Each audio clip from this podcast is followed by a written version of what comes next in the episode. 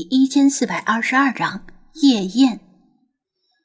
快开到废品收购站的时候，路边出现了相关的指示牌，指明废品收购站就在前方。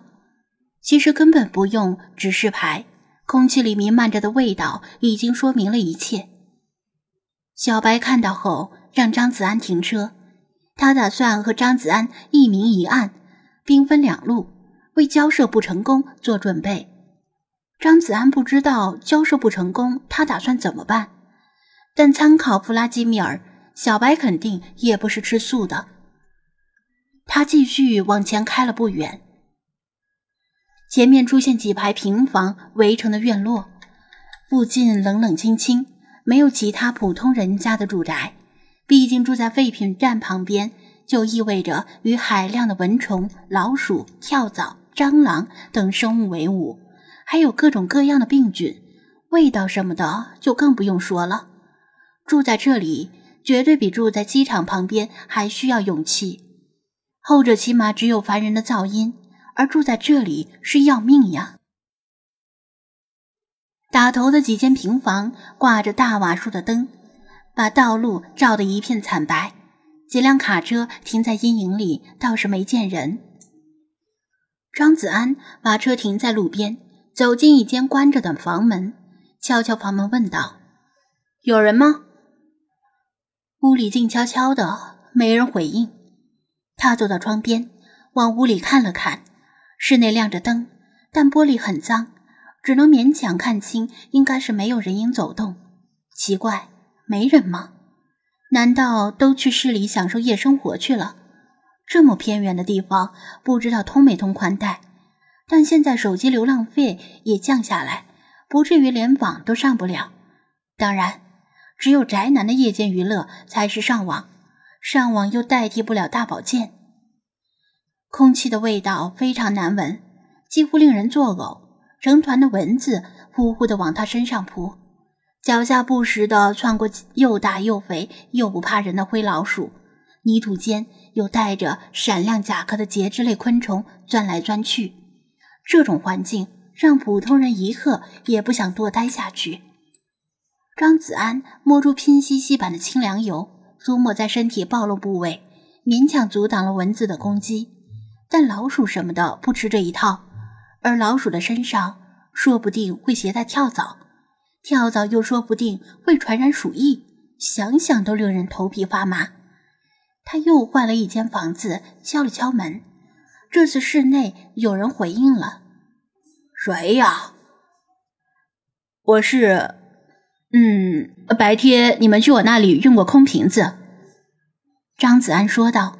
“等一下。”过了两三分钟，一个精瘦且满身酒气的男人出来开门。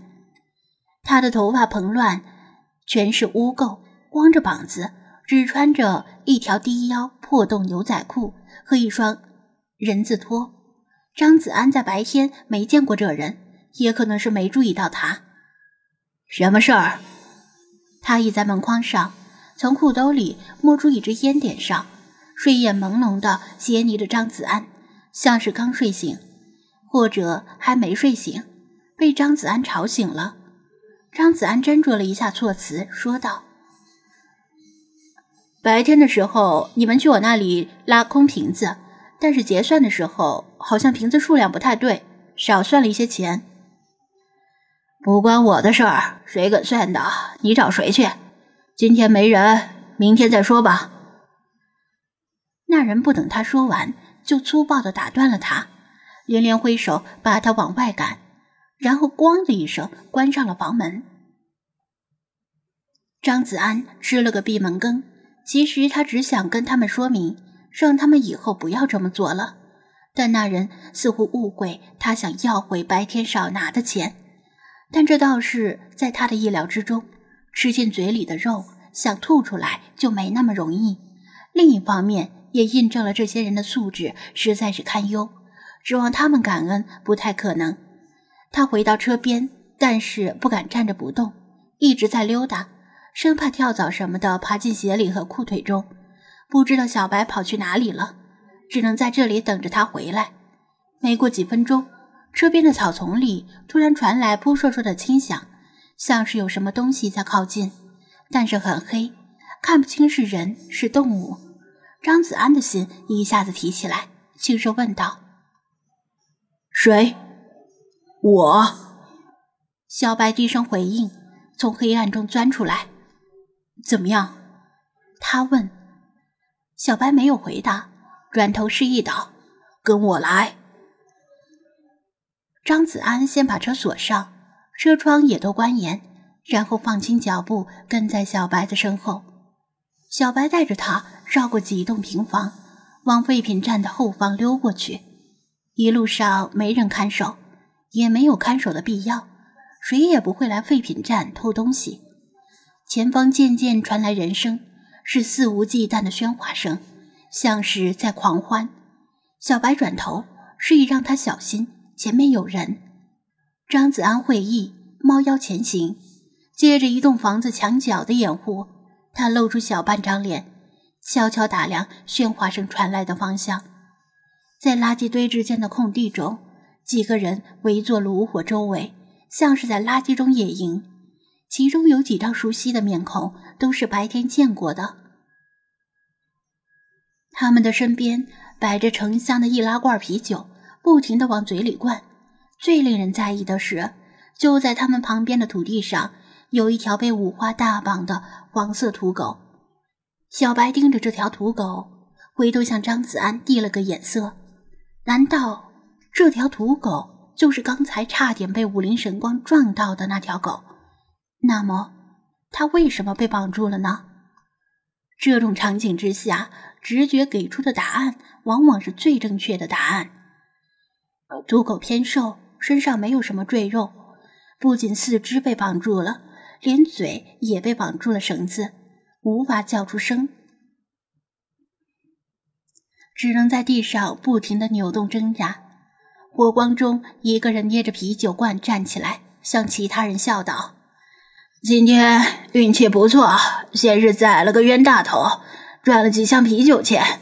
本来正打算再买点下酒菜，就有这条蠢狗自动送上门。今天兄弟们要大饱口福，剩下的钱明天接着喝酒。吼吼吼！我都快馋死了，上次的狗肉太香了，现在想起来就流口水呀。